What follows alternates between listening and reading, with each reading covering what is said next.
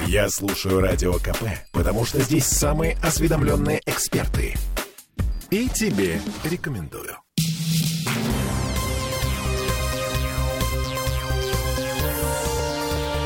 Темы дня.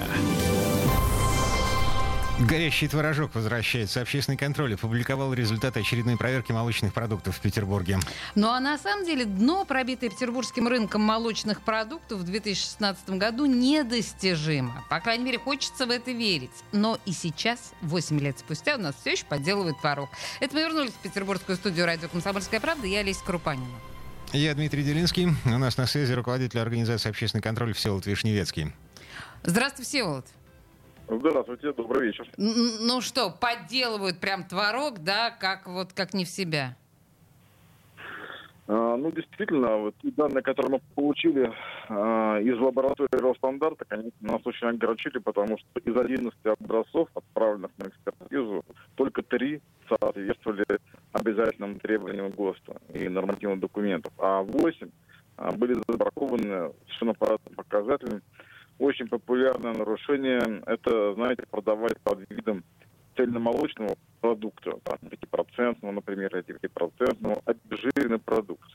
То есть вот отличились четыре заготовителя. Заявляют на упаковке 5%, а по факту жира в 5, а то и больше, раз меньше. Всеволод, ну, это же прекрасно. Подождите, обезжиренный творог – это то, чего же мы, женщины, только как бы и ждем. Нам же это полезно для фигуры.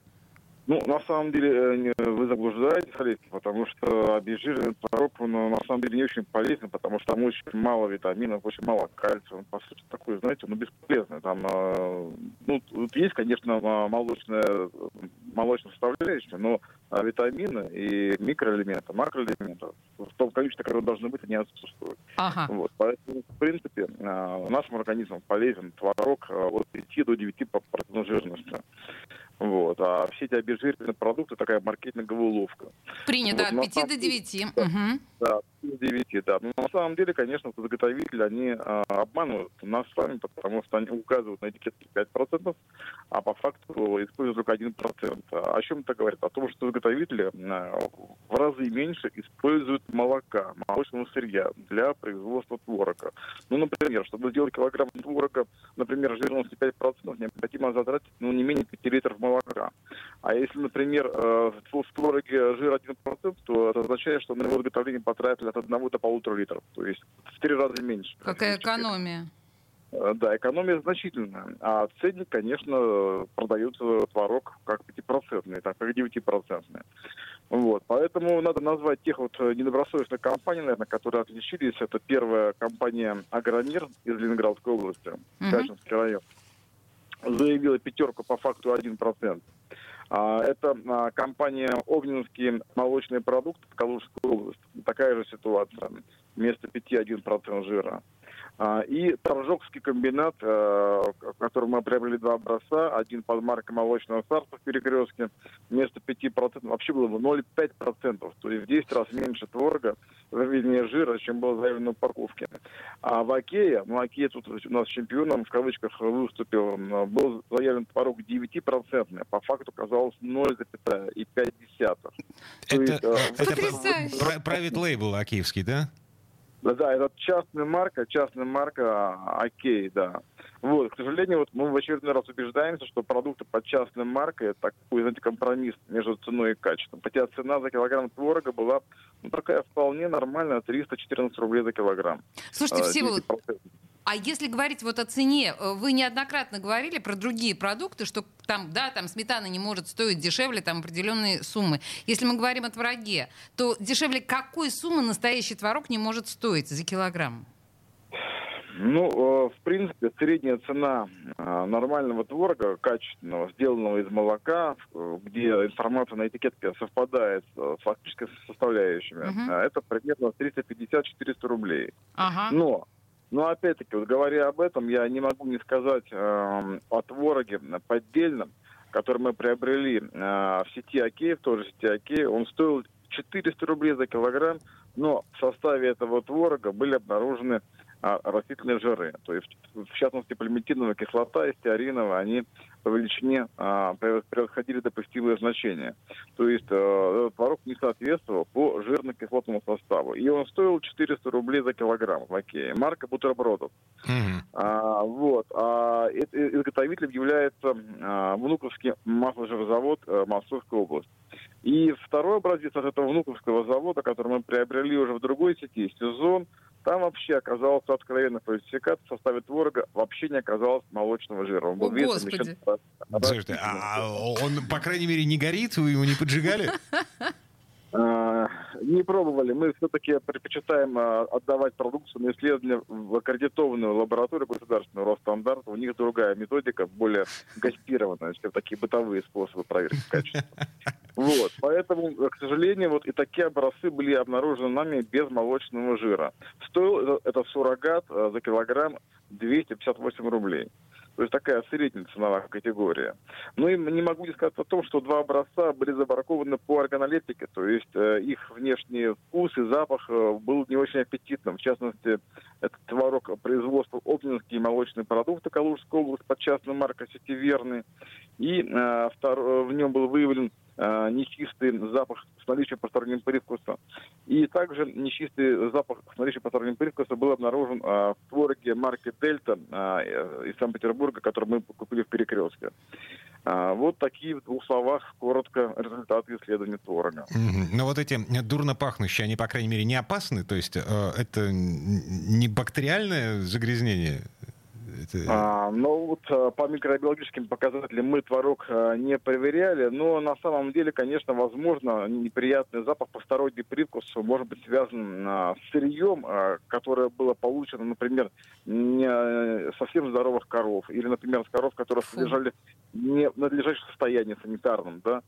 А, вот. Мы прекрасно понимаем, что себя представляет а, коровник, да, там необходимо, конечно, чистить э, коровник, убирать за коровами, да, э, и чистить, безусловно, оборудование а, перед а, приемом молока э, и, и так далее. Ну вот некоторые, некоторые фермеры пренебрегают этим, поэтому а, частично этот запах а, он переходит а, и в молоко, и потом уже в готовую продукцию. По крайней мере, вот два образца, которые я а, указал, они имели подобный э, посторонний привкус. Ну еще в, в итоге, получается, из 11 образцов творога в э, петербургских магазинах э, только три, ну, более-менее. Вообще, Только три со- соответствовали требованиям ГОСТа, да. большое вам спасибо, Всеволод. Чудовищная информация, которую вы нам поведали. Мы впечатлены, но очень вам признательны.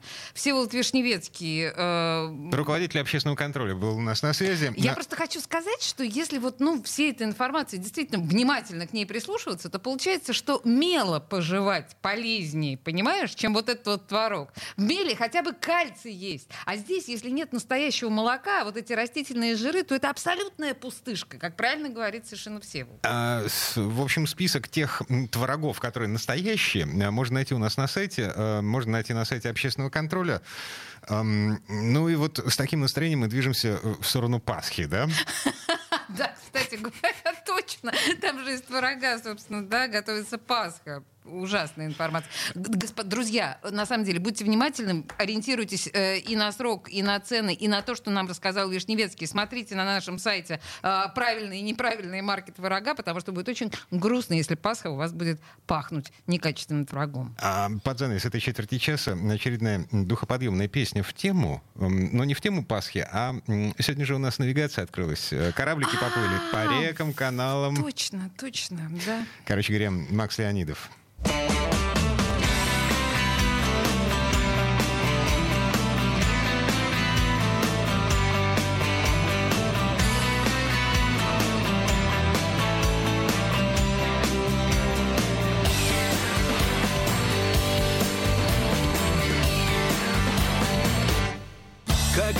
Думал, что я поэт, я грустил в течение ряда лет.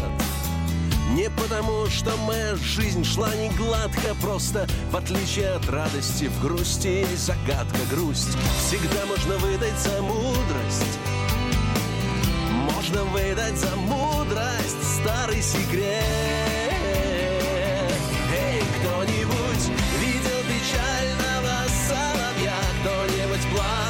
печальном море. Может кто-то попадал под печальный дождь Или ел печальный арбуз. Красотка Нева обнимет меня И унесет мое горе. Красотка Нева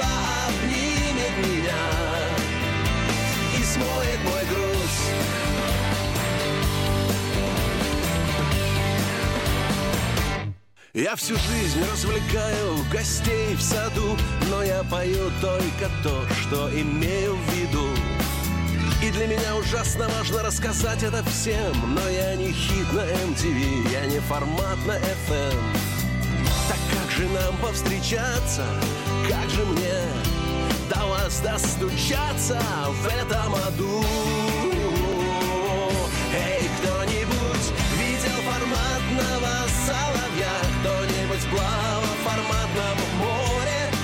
Может кто-то попадал под форматный дождь или ел форматный арбуз. Красотка Нева обнимет меня И унесет мое горе. Красотка Нева обнимет меня И смоет мой груз